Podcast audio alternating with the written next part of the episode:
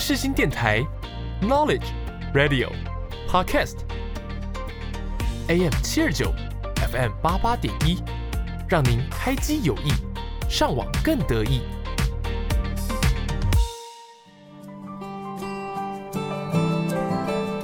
朋友问：社会心理学学什么？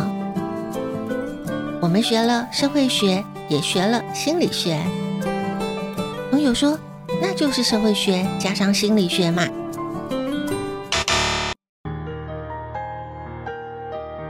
可不是这样说呢。红色加上蓝色不是红蓝色，是紫色。社会心理学也是如此，它有自己的角色和灵魂。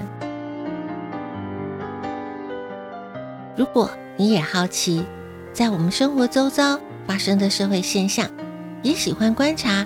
人们的行为表现，欢迎收听我的社会心理学习笔记，一起探索社会心理。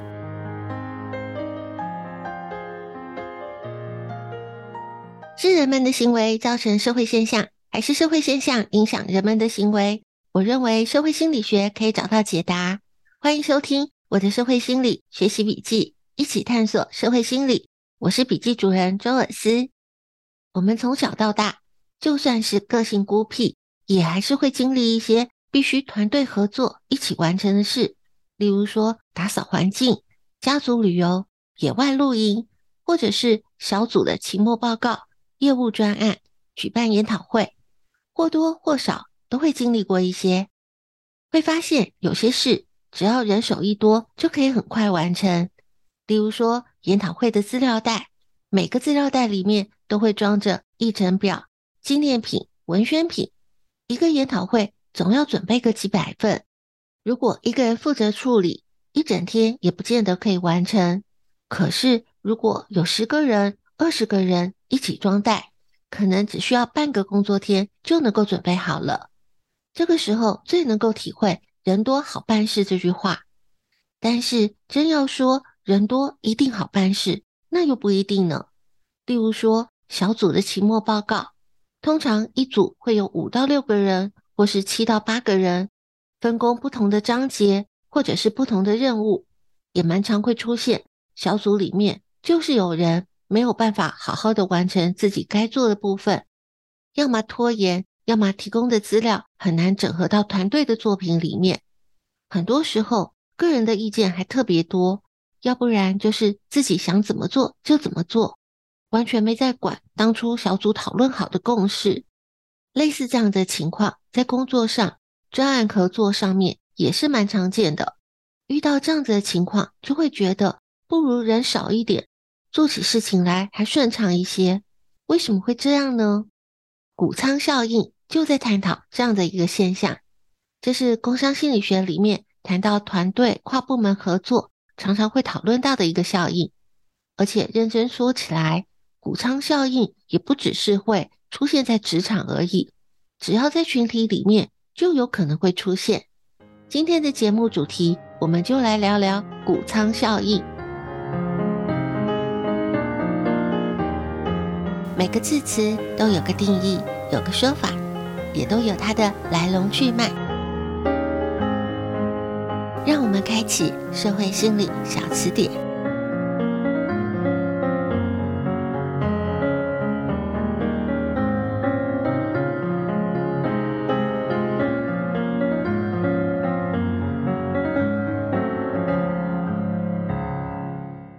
节目主题，我们来聊聊谷仓效应。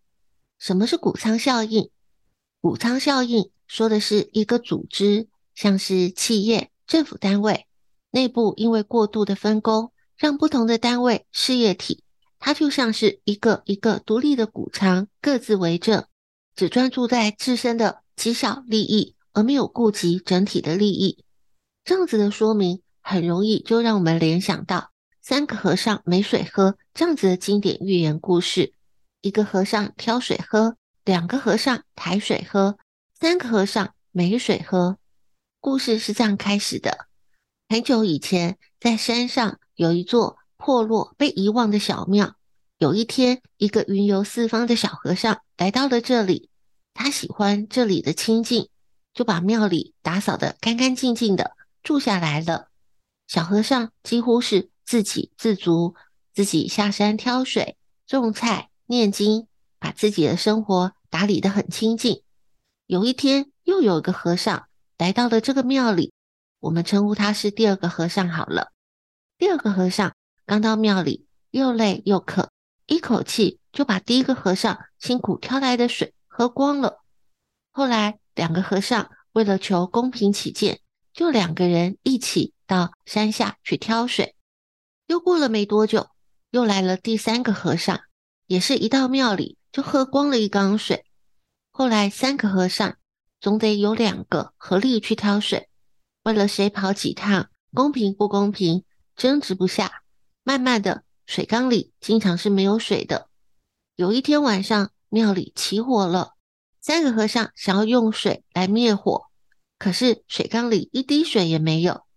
三个和尚拿着水桶，拼了命的跑到山下去取水来灭火。这个时候也顾不得谁提得多提的少了，火终于是扑灭了。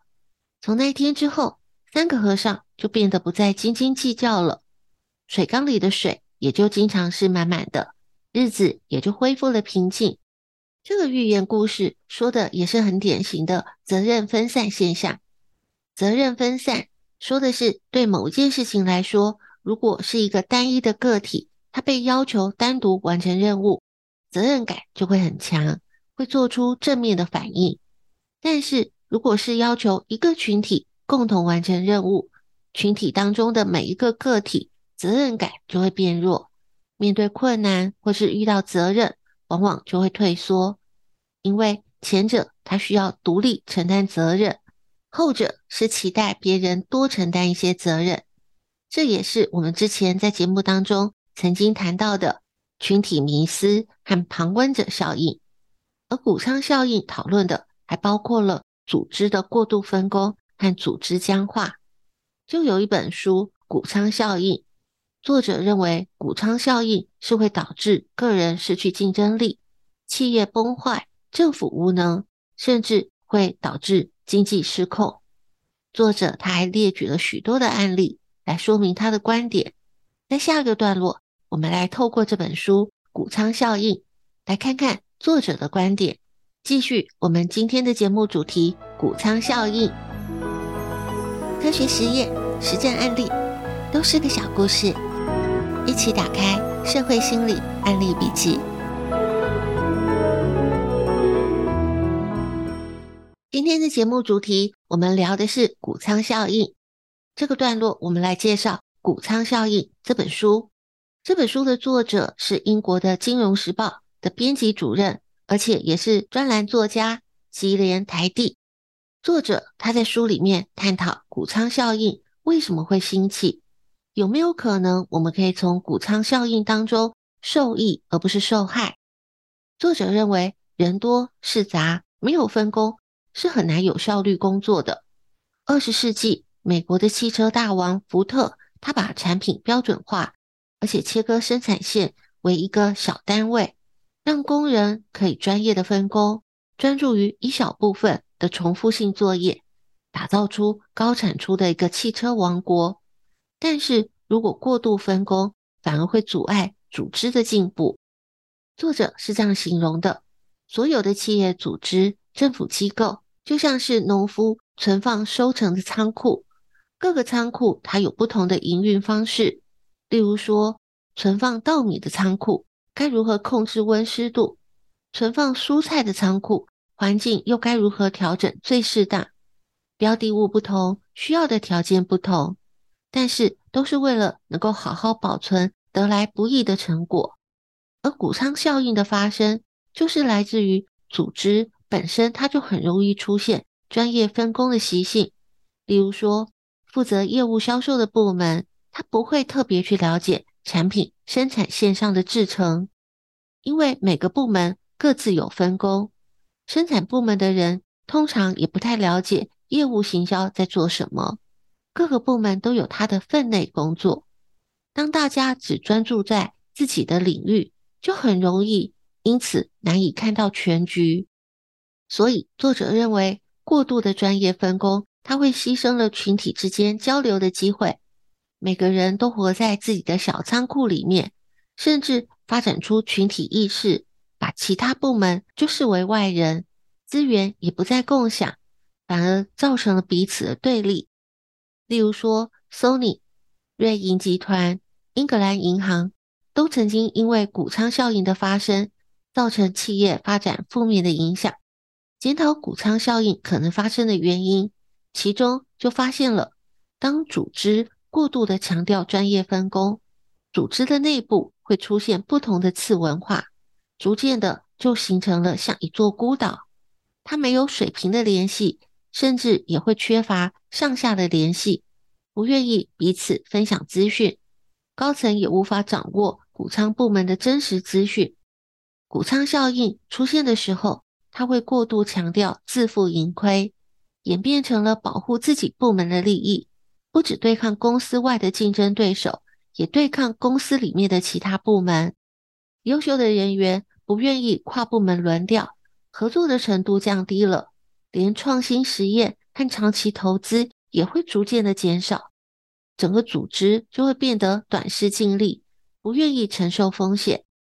企业组织如果出现了谷仓效应，就可能会造成内耗的负面影响，影响组织的竞争力。也可能影响获利，造成损失。作者认为，谷仓效应出现在政府组织的时候，它可能产生的影响还更大。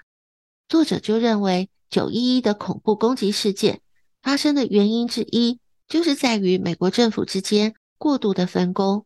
许多情报单位都发现了有发动恐怖攻击的迹象，但是不同的情资掌握在不同的单位手里，没有人有能力。或者是意愿去整合跨单位所有的情报来纵观全局，因此导致了情报系统它没有联手去拟定策略加以预防，最后就酿成了悲剧。作者在书里面他分别提出了几个不同的组织出现谷仓效应的例子，例如说纽约的市政府、伦敦的英格兰银行、俄亥俄州的克里夫兰临床医学中心。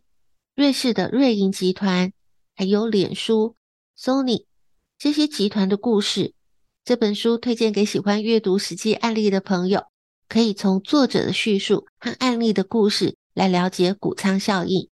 而当组织意识到了谷仓效应的问题，有许多企业会开始推行扁平化组织，设立不同的专案小组，鼓励跨部门的交流，同时也重视公共空间的设计。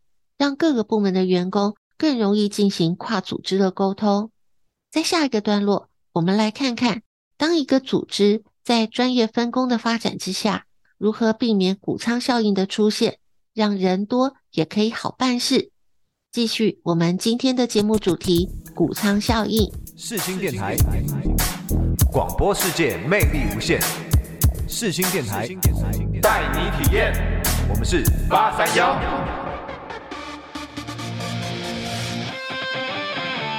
你现在收听的是世新广播电台，AM 七二九 FM 八八点一，广播世界魅力无限，世新电台带你体验。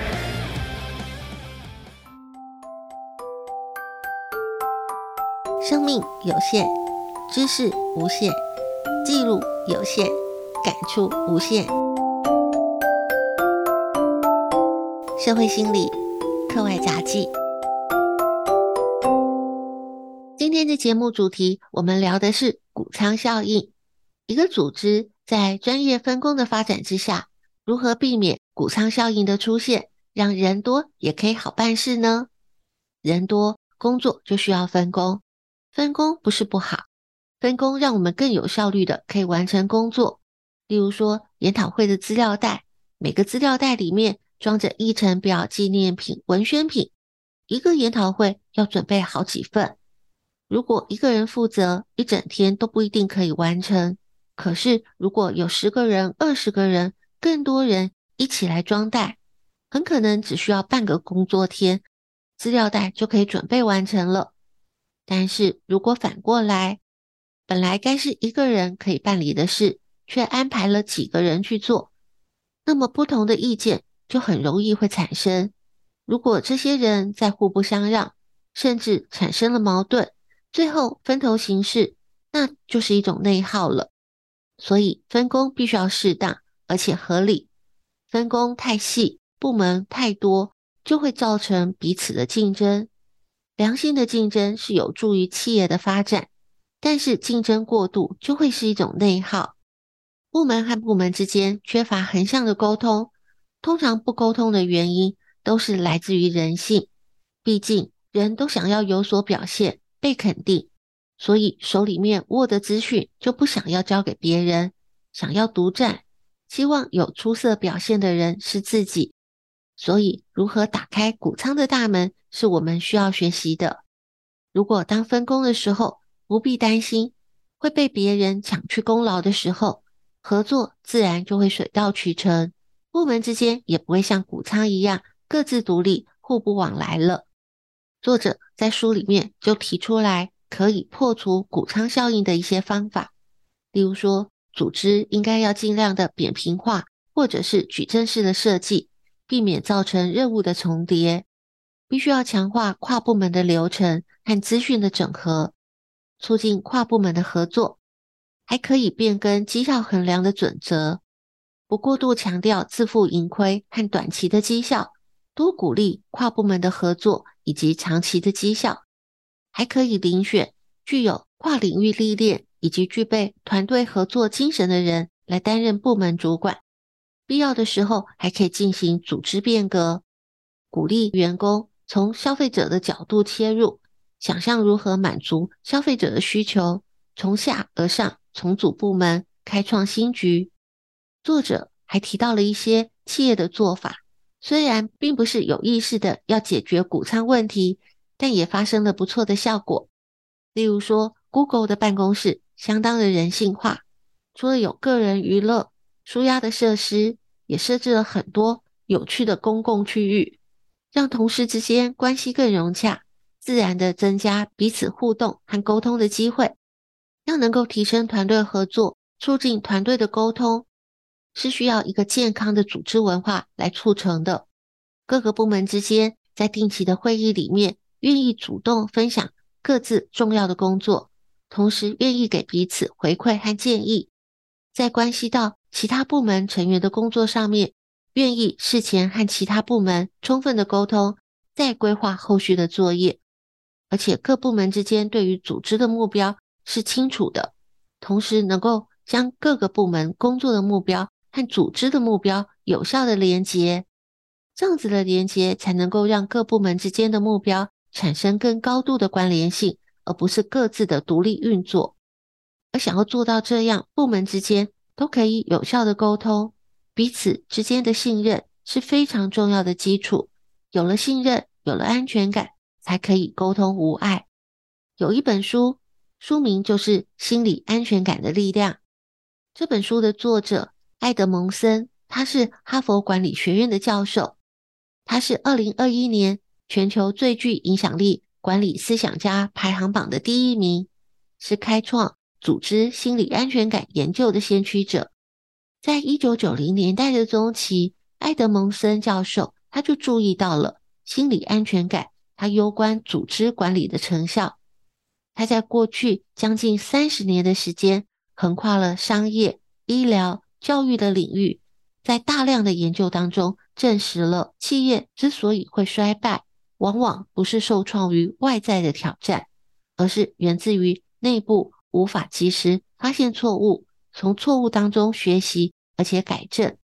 所以，组织最大的挑战，往往不是在市场上，而是在组织内。我们都期待能够在一个健康的组织里面工作，可以全心的投入，可以有所贡献，创造团队杰出的成果。健康的组织，它需要具备自我学习的能力，会越来越聪明。团队的成员也在这样的过程当中不断的进步和成长。这样的组织，首先团队的成员，他不只是能够分享成功的经验，也要能够愿意分享失败的经验。以及自己做得不够好的地方，作者称为这是团队之间彼此信任的温度计。再来就是团队里面可以有不同的意见，甚至根据这些意见形成深度的辩论。透过了充分的讨论之后，一旦达成了决议，所有的人都要做出承诺，按照结论来执行。而且很重要的是，最后的输赢成败是由团队共同来承担。作者提到，工业时代，个人完美执行最佳实务就能够创造卓越的绩效，但是在知识密集的创新时代，高效率要透过了协作，所以最容易被忽略的绩效要素是团队当中没有人说出口的心理安全感。心理安全感指的是组织成员要相信自己不会因为发表了某个想法、疑问或是关切，甚至犯错。就会受到惩罚、侮辱或者报复。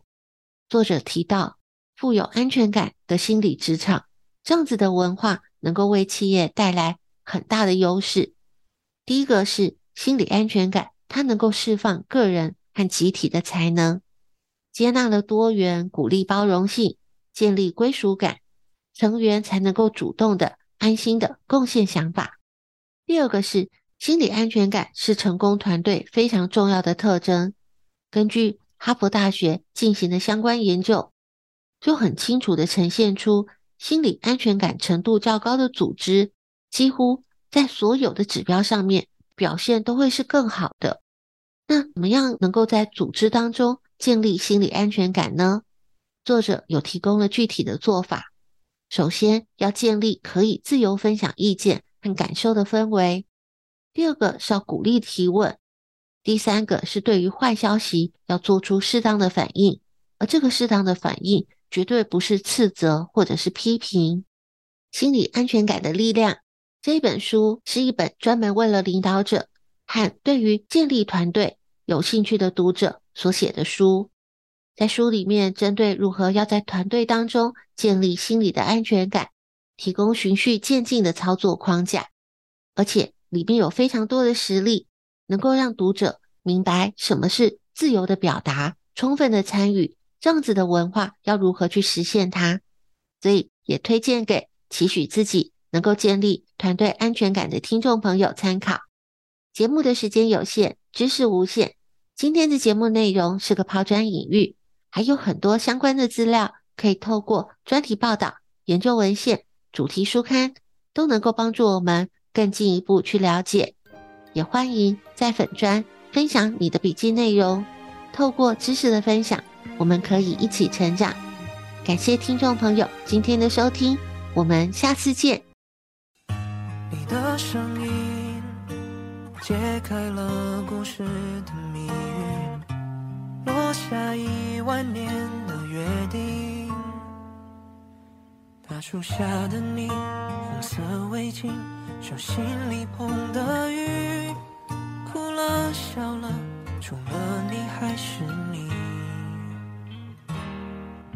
我们如果有一次错过，不敢牵起你的手，我会多么寂寞，等待红线来的时候。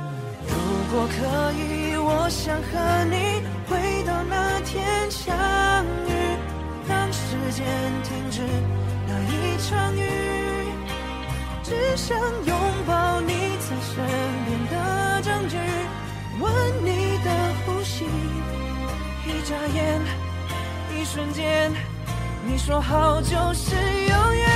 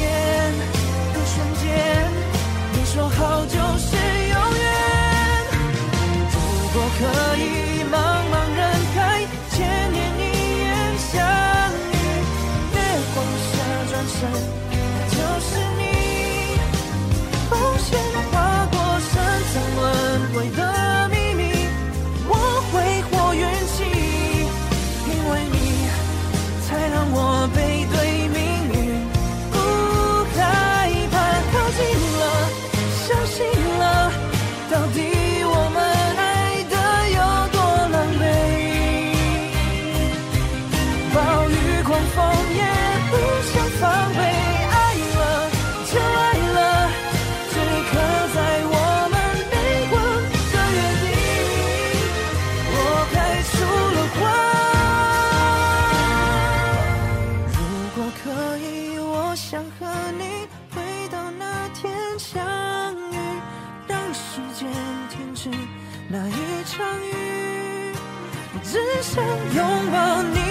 你